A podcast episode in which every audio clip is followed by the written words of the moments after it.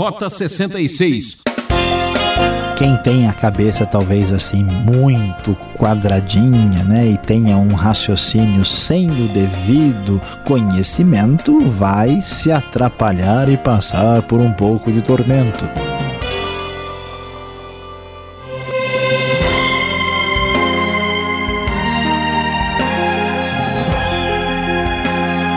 Nesta meia hora você vai embarcar no programa Rota 66, uma aventura pelas páginas das Escrituras para conhecer o autor da vida. Nossa jornada segue pelo Evangelho de Lucas, hoje capítulos 3 e início do capítulo 4. O professor Luiz Saião vai falar sobre o assunto Quando o Divino se tornou humano. Este é o maior mistério de todos. Deus vivendo como agente mais uma razão para confiarmos no Criador. Ele conhece a fundo todas as nossas necessidades e dificuldades, pois já experimentou a miséria deste mundo. Acompanhe.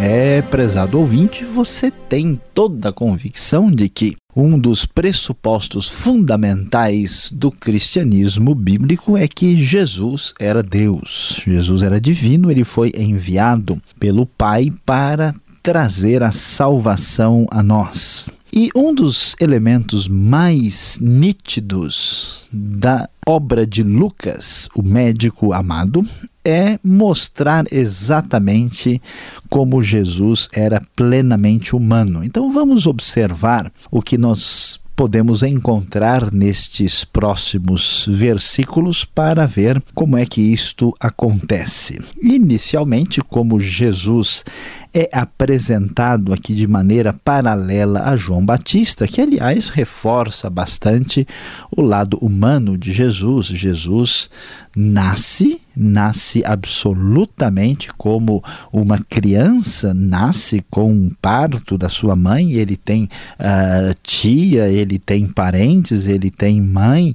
Uh, João Batista vai ser aqui o seu primo, e então este paralelo entre os dois chama a nossa atenção. E como Jesus, que é o divino que se torna humano, vem trazer a salvação, e João Batista tem um papel importante, temos aqui no papel desse precursor uma palavra especial mais detalhada sobre o ministério de João. Lucas, com seu detalhamento histórico, nos diz.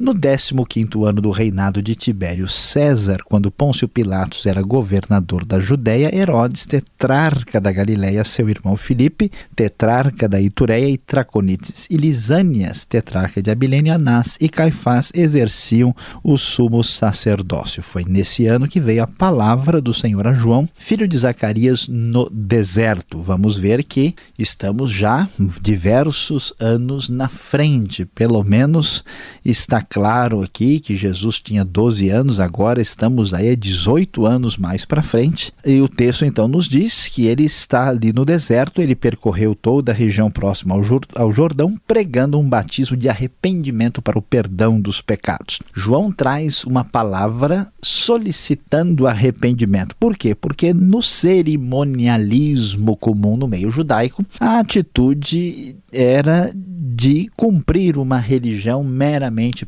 seu ritualismo e legalismo. Portanto, o arrependimento deve ser um arrependimento real, não apenas ritualismo. Então, João traz a palavra repetindo Isaías capítulo 40, dizendo: Voz do que clama no deserto, prepare o caminho para o Senhor, façam veredas retas para ele. Todo vale será aterrado, todas as montanhas e colinas niveladas. E assim ele prossegue repetindo o texto, que, aliás, é mencionado com bastante bastante atenção também em Mateus e em Marcos. E ele diz: E toda a humanidade verá a salvação de Deus, mostrando que este arrependimento que leva-nos na direção certa para nos aproximarmos de Deus é algo que não se restringia ao povo judaico, mas também a toda a humanidade. João então dizia claramente para quem ia ouvi-lo: raça de víboras, quem lhes deu a ideia de fugir da ira que se aproxima, deem frutos que mostram arrependimento. Falando para aqueles que confiavam no fato de serem do povo da aliança, tinham uma espécie de proteção espiritual por serem descendentes de Abraão. Vocês não podem ficar dizendo Abraão é nosso pai, Deus pode fazer surgir filhos de Abraão de pedras. O machado está posto à raiz das árvores e toda árvore que não der bom fruto será cortada e lançada ao fogo. E assim, uh, eles pedem é, orientação para João do que significa esse arrependimento, João diz: olha, quem tem duas túnicas dê uma, quem não tem nenhuma, quem tem comida faça o mesmo. Alguns publicanos vieram para serem batizados e então eles perguntam o que significa o nosso arrependimento. Olha, vocês não devem cobrar nada além do que foi estipulado. Não sejam desonestos. Uma pessoa arrependida que está se voltando para Deus tem mudança de comportamento. E os soldados perguntavam o que devemos fazer, ó, contente-se com seu salário e não se aproveite nem explorem ninguém.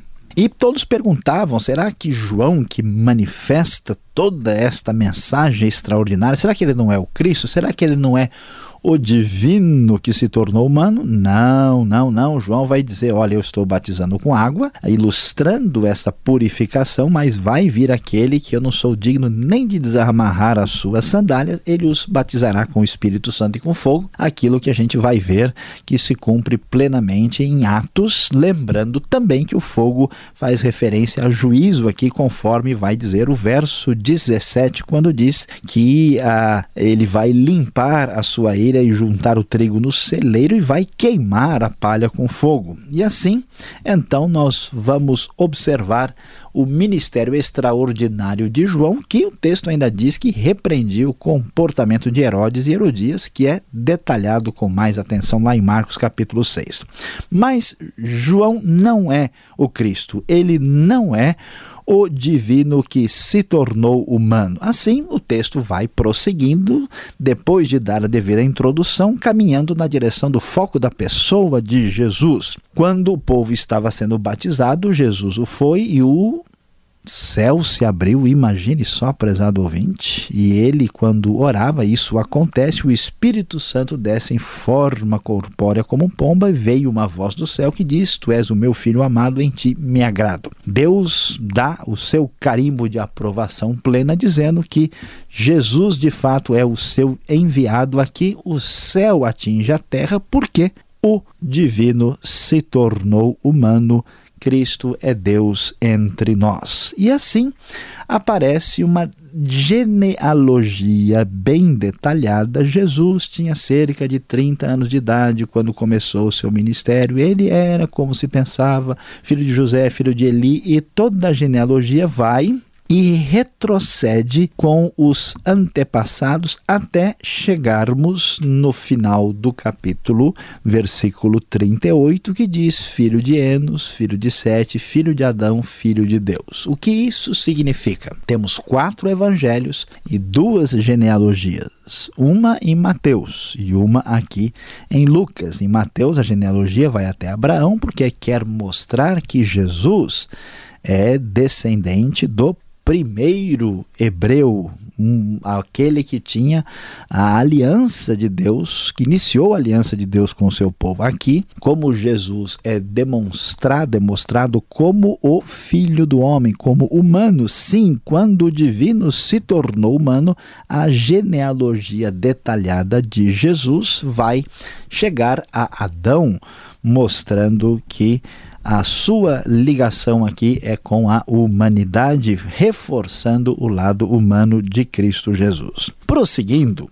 capítulo 4 vai falar inicialmente daquilo que vimos também em Mateus e Marcos, que é a tentação de Jesus. Por que é tão importante reforçar isso? Porque muitas pessoas imaginam Jesus tão divino, tão espiritual, tão fora desse mundo, que fazer qualquer coisa contra ele, apresentar uma tentação para Jesus, talvez não fizesse sentido. Quem pode tentar uma divindade plena, completa, sem qualquer limitação? Pois é, mas como Jesus também é absolutamente humano, 100% divino, 100% humano, a tentação fará sentido. Por isso o texto diz que o Espírito Santo leva Jesus para o deserto, ele está cheio do Espírito e lá ele fica 40 dias e é tentado pelo diabo. E a tentação nós conhecemos e vamos nos recordar aqui. O diabo diz: se Jesus, se, se ele é filho de Deus, ele deveria transformar a, a uma pedra em pão. Jesus responde: está escrito, nem só de pão viverá o homem. Jesus não aceita o uso indevido e incorreto da palavra divina pelo diabo e cita a Escritura. Prosseguindo, o diabo leva Jesus a um lugar alto, lhe mostra os, os, reinos do mundo e diz que tudo lhe daria se ele, se Jesus pudesse adorar ao próprio diabo. Jesus então responde novamente com a escritura que só é permitido adorar a Deus, somente a ele devemos prestar culto. Aliás, o texto vem de Deuteronômio 6, da famosa passagem do Shema Israel, da relação mais clara do monoteísmo do Antigo Testamento. Então, o diabo finalmente chega e diz: Ó, se és o filho de Deus, joga-te daqui para baixo, isto é, do alto do templo. E porque, ó, está escrito que os anjos vão lhe proteger e vão guardá-lo. E conforme a citação que vem lá do Salmo, inclusive a referência ao Salmo 91, os anjos o segurarão com as mãos para que ele, você não tropece em pedra alguma. Jesus responde, então, não põe à prova o Senhor, o seu Deus, e cita mais uma vez a escritura de Deuteronômio 6. E tendo terminado todas essas tentações, o diabo deixou até ocasião oportuna. Meu prezado ouvinte, que coisa impressionante. Você talvez hoje mesmo já passou por uma tentação. Você tem sofrido, às vezes, na sua vontade de servir a Deus, sentindo a fragilidade, as limitações que lhe são causadas porque você é pecador e pela sua limitação humana como criatura. Jesus nunca pecou e jamais pode ser considerado pecador, mas ele compreende perfeitamente o que acontece com você e comigo. Ele sabe o que significa passar por uma tentação, porque ele mesmo sofreu uma tentação intensa quando esteve entre nós e venceu todas as tentações pela palavra de Deus. É muito importante reforçar e mais uma vez ressaltar que a história de Cristo Jesus particularmente em Lucas, nos mostra a verdade que acontece quando o divino se tornou humano.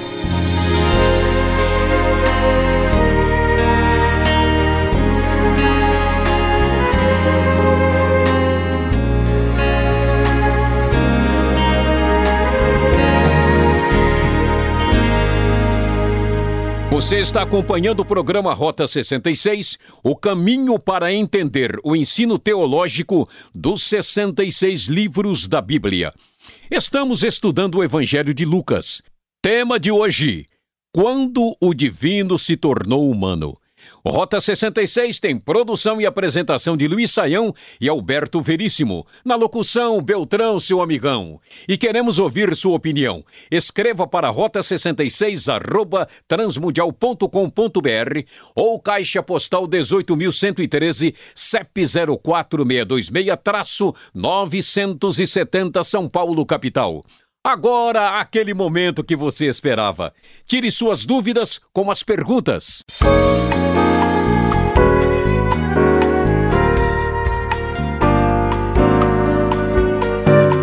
Perguntas e respostas agora para você que está acompanhando Lucas capítulo 3 e o capítulo 4, o início do capítulo 4. Professor Luiz Saião, depois da sua exposição, vem agora com muita disposição para as respostas. Que nomes são estes? Que indivíduos mencionados aqui no início do capítulo 3, professor? Tetrarcas, é, tem outras pessoas, sumos sacerdotes que aparecem aqui. Como entendê-los? O pastor Alberto, como o Lucas tem o foco muito claro na questão histórica, a gente está vendo aqui, né, com bastante atenção, o 15º ano do reinado de Tibério César. Então, Tibério César, imperador romano, né? Ele disse há pouco, no capítulo anterior, César Augusto, então ele está sintonizando a coisa de acordo com a história. Então, Tibério César é o imperador de Roma. Roma dividia o seu grande império em províncias menores, pois Pois não. Diante disso, Pôncio Pilatos é o governador da Judéia, né? A região ali de Israel, da Palestina, é dividida na parte da Judéia e Pôncio Pilatos é o governador. E uma quarta parte né, assim da uma província maior é dividida e quem cuida, quem administra, toma conta dessa quarta parte, um quarto, né, é um tetrarca. Então o que que nós temos aqui? Herodes é o tetrarca da Galileia, Filipe, que é irmão dele, é tetrarca da Itureia e Traconides e Lisânias tetrarca de Abilene, perfazendo aí né, o total dos quatro que estão cuidando da região ah, aí sob a administração romana. Então ah, dá para a gente entender o que é está ah, acontecendo nesse cenário histórico e geográfico de Lucas capítulo 3. Agora o verso 2 é curioso, ele fala dos sumos sacerdotes Haviam dois, Anás e Caifás, podia isso? Jogar com dois sumos sacerdotes para garantir o placar? Pois é, é, meio estranho, né? Porque quem lê o Velho Testamento certamente vai se lembrar que nunca ouviu falar dessa história de dois sumos sacerdotes, né? Como é que pode, de onde surgiram, né?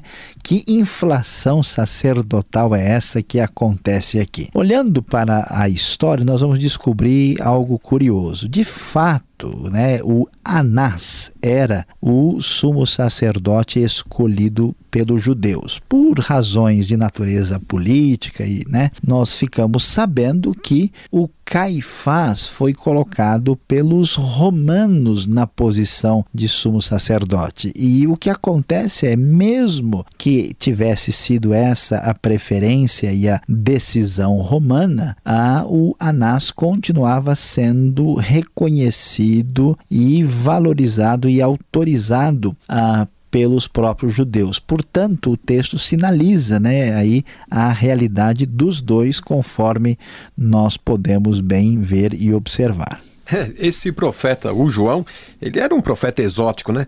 E até ele pregava assim e falava dura, duramente. Agora, pregava o batismo e também batizou Jesus. Por que esse, esse ritual ou essa atitude eh, manifesta aqui do profeta João? Olha, pastor Alberto, a questão é que envolve o batismo é, é, bastante interessante, porque desde o mais antigo tempo da história da fé em Israel, a questão da purificação ela foi bastante simbolizada pelo lavar em água. Então essa relação já vinha sido né, praticada aí, historicamente pelos judeus e nesse momento uma herança aí desses banhos cerimoniais como símbolo disso João então prega a mudança de vida e de comportamento alinhado com aquele antigo raciocínio profético e começa a combater essa religiosidade formal que nada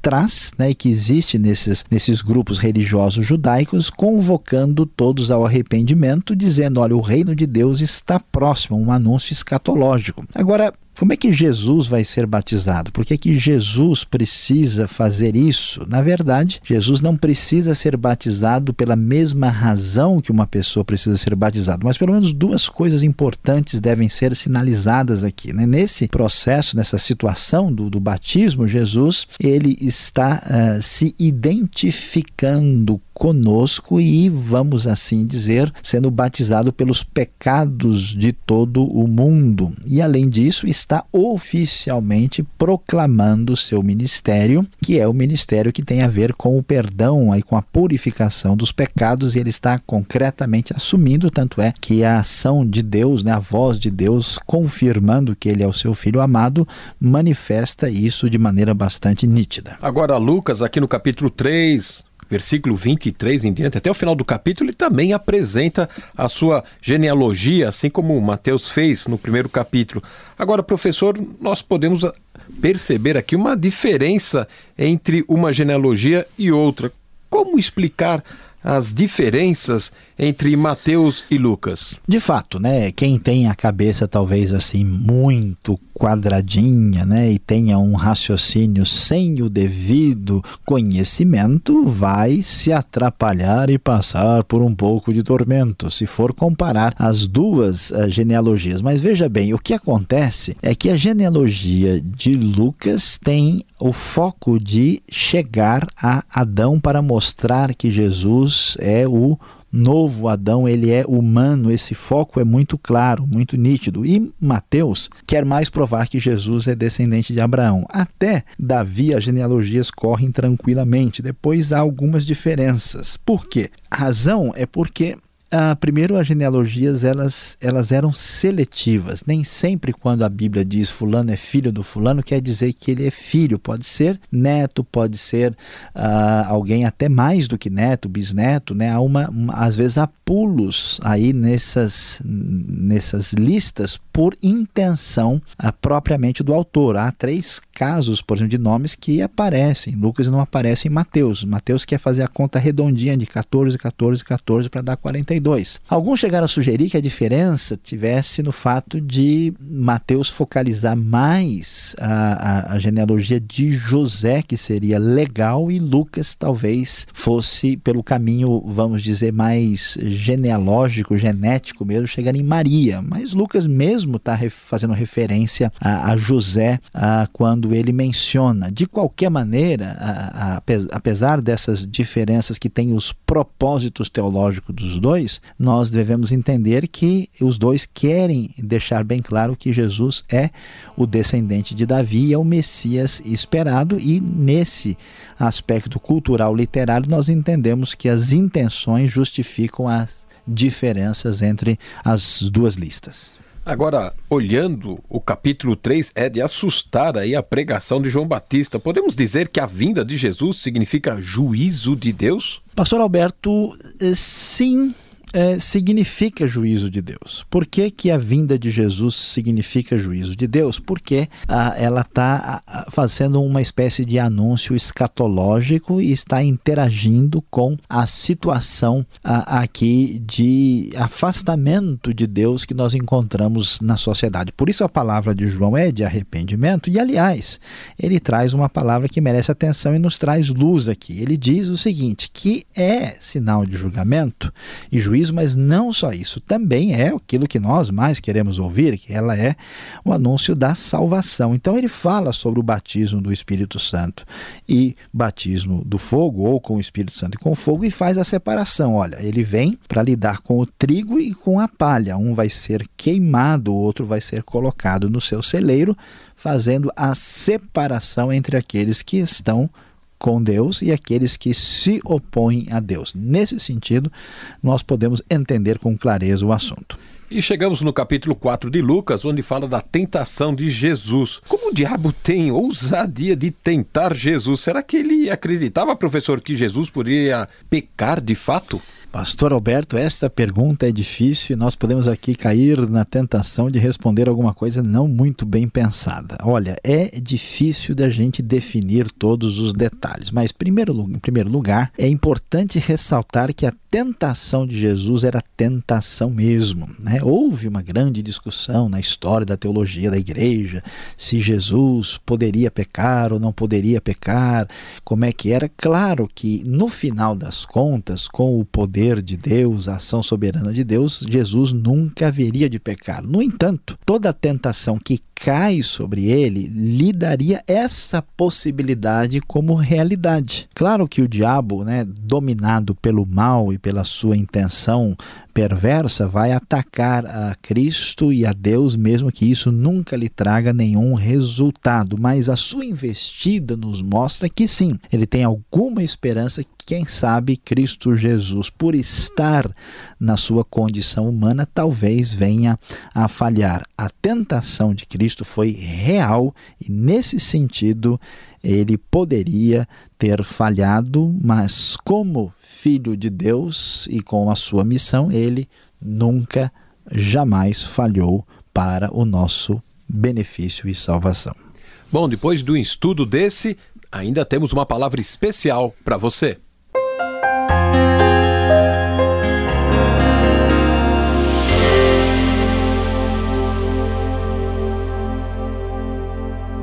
Hoje no Rota 66 você estudou Lucas 3 e capítulo 4, primeira parte, falamos sobre o tema Quando o Divino se tornou humano. É, vimos o ministério de João Batista, o batismo e a genealogia de Jesus e as tentações terríveis vinda de Satanás contra o Filho de Deus. Meu prezado ouvinte, veja aqui a grande verdade, a aplicação de tudo o que estudamos no dia de hoje.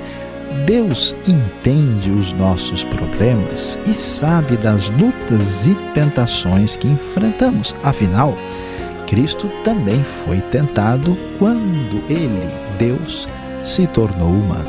Ouvinte Transmundial, acabou mais um Rota 66. É, meia hora passa rápido, não é mesmo? Já temos um novo encontro nesta emissora e horário para falar mais sobre Jesus. Combinado? Rota 66 é uma realização transmundial e visite o site transmundial.com.br. Deus o abençoe e até o próximo. Tchau!